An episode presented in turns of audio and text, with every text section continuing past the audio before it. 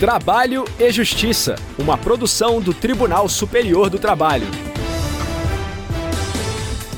Olá, eu sou Anderson Conrado e você acompanha comigo as principais notícias da Justiça do Trabalho.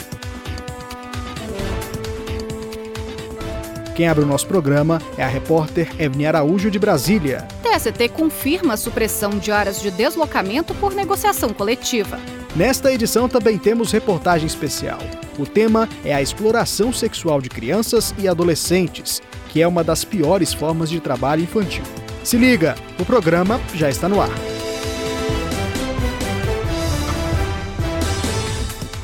Seguindo o entendimento firmado pelo Supremo Tribunal Federal, a seção 1 de dissídios individuais do TST concluiu que a supressão de horas de deslocamento por negociação coletiva é válida. A repórter Evne Araújo traz mais informações. A ação foi proposta por um operador de produção de um frigorífico de Rio Verde, em Goiás. Ele pretendia integrar as horas de deslocamento à jornada de trabalho e receber as horas extras correspondentes. A terceira turma do TST considerou inválida a cláusula coletiva que suprimia o pagamento dessas horas. Segundo o colegiado, a remuneração referente a esse tempo está entre as garantias mínimas asseguradas aos trabalhadores pela lei. Portanto, a supressão por meio de negociação coletiva violaria a Constituição da República. Ao julgar o recurso de embargos interposto pela empresa na seção 1 de dissídios individuais, o relator, ministro Breno Medeiros, discordou da fundamentação. Segundo ele, conforme decisão do Supremo Tribunal Federal, a norma coletiva que limita ou restringe as horas in itinere é válida, uma vez que se trata de direito não assegurado na Constituição.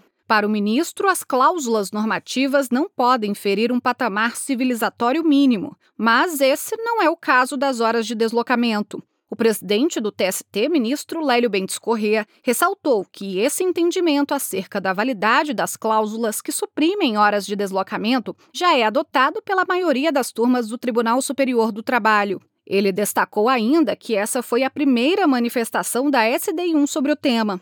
Na mesma sessão, também foram reformadas outras duas decisões que haviam negado validade às cláusulas normativas semelhantes. As decisões foram unânimes e não é mais possível recorrer.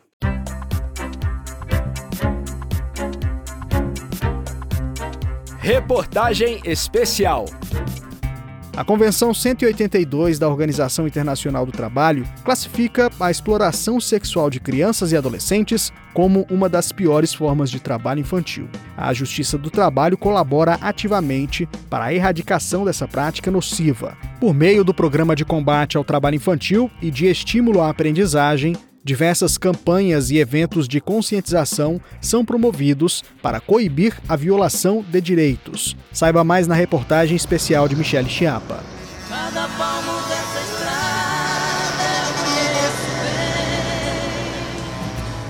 A movimentação de caminhões pelas rodovias federais do país é intensa. Geralmente, as pausas dos motoristas são realizadas em postos de combustíveis.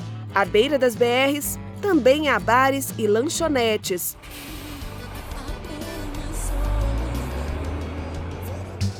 Infelizmente, ocorrências envolvendo a exploração sexual de crianças e adolescentes nesses ambientes ainda são frequentes. Entre janeiro e maio, a Polícia Rodoviária Federal fiscalizou 5.731 locais em todo o país nas rodovias federais brasileiras foram registrados quase 10 mil pontos vulneráveis para a prática criminosa.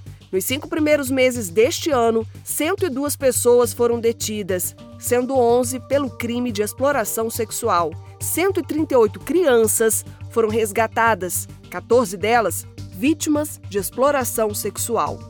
Entre as rodovias fiscalizadas está a BR-364, principal corredor logístico para o escoamento da safra de grãos do estado de Rondônia.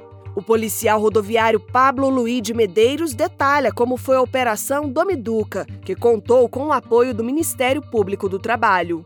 Aqui no estado a gente conseguiu fazer a operação em quatro cidades, que foi aqui em Porto Velho, em Ariquemes, Ji-Paraná e Vilhena. No estado todo, a gente conseguiu alcançar 61 locais fiscalizados. Nesse ano, a gente conseguiu fazer o resgate de três crianças em situações de vulnerabilidade. Uma delas estavam em situação de abandono num posto de gasolina, sem acompanhamento do responsável, em torno de 7 a 8 anos. Era bem nova. O Brasil ocupa o segundo lugar no ranking de exploração sexual de crianças e adolescentes. De acordo com um estudo realizado pelo Instituto Liberta, uma organização social que trabalha pelo fim desse crime no país, a cada 24 horas, 320 meninos e meninas são violentados. Esse número pode ser ainda maior, pois apenas 7 em cada 100 casos são denunciados. O Anuário Brasileiro de Segurança Pública de 2023 também ressalta que são imprecisas as estatísticas de violência que acometem crianças e jovens no Brasil. Há apenas dois anos, o Fórum Brasileiro de Segurança Pública passou a levantar dados sobre maus tratos, abandono de incapaz, pornografia infanto-juvenil e exploração sexual infantil. O documento também revela que um dos fatores que contribuem para a subnotificação é a naturalização da violência por parte da sociedade. O policial Pablo Medeiros acredita que isso agrava, de forma substancial, o problema.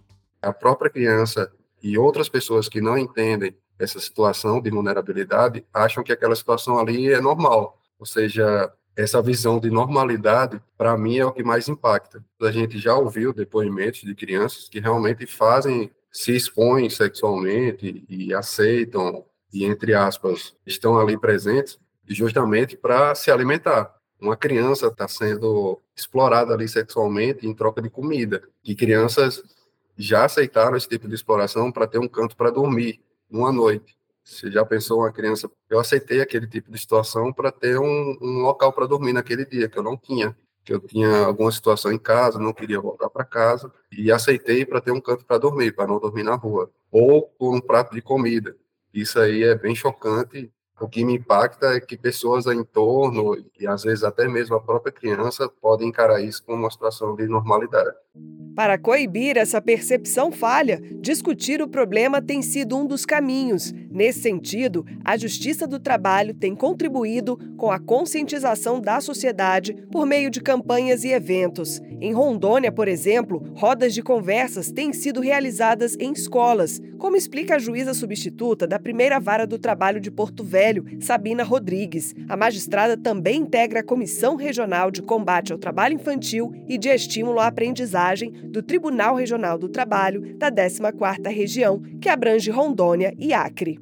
A Justiça do Trabalho, enquanto um ramo do Poder Judiciário que é amplamente identificado como a justiça social, ela tem um papel bastante importante na cooperação no combate à exploração sexual infantil.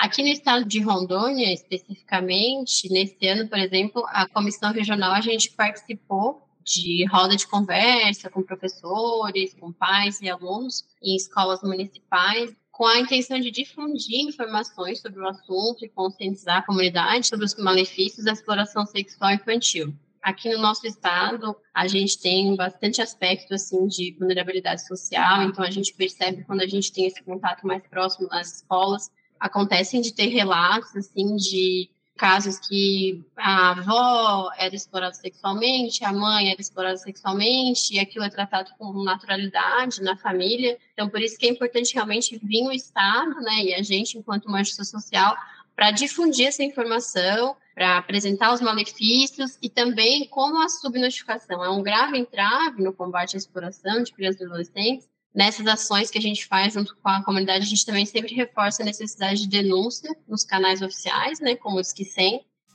Em Porto Velho, de 2020 a 2023, foram atendidos 1.079 casos novos de violação de direitos no Centro de Referência Especializado de Assistência Social. Desse índice, 309 casos foram de abuso ou exploração sexual infantil. A parceria entre diversos órgãos e entidades, além da sociedade civil, em prol de direitos na infância, é fundamental. É o que ressalta o procurador do trabalho da 14ª Região, que abrange Rondônia e Acre, Lucas Brum uma demanda de toda a sociedade e unir esforços para que isso seja executado, para que a gente consiga estipar no nosso cenário a exploração sexual infantil. E o que é muito importante no âmbito do MPT? Responsabilização da cadeia produtiva. Porque se a gente existe uma exploração, existe um intuito de lucro. Alguém está se beneficiando economicamente daquela atividade. Então, por exemplo, se eu tenho taxistas facilitando essa exploração, se eu tenho pousadas e motéis permitindo essa exploração,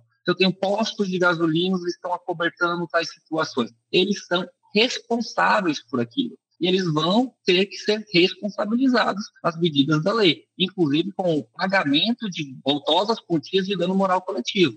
A exploração sexual de crianças e adolescentes é uma grave violação dos direitos humanos e um crime que deve ser combatido de forma contínua. A prática resulta em efeitos profundos às vítimas. São danos físicos e psicológicos irreparáveis. A conscientização é apenas o primeiro passo. Garantir o bem-estar e a segurança de meninos e meninas é um dever de toda a sociedade. Denuncie.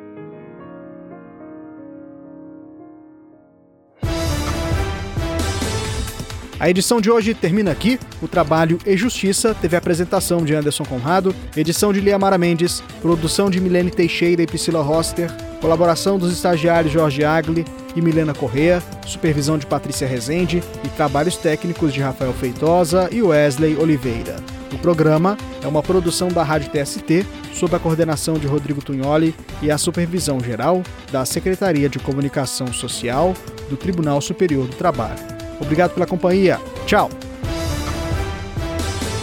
Trabalho e Justiça, uma produção do Tribunal Superior do Trabalho.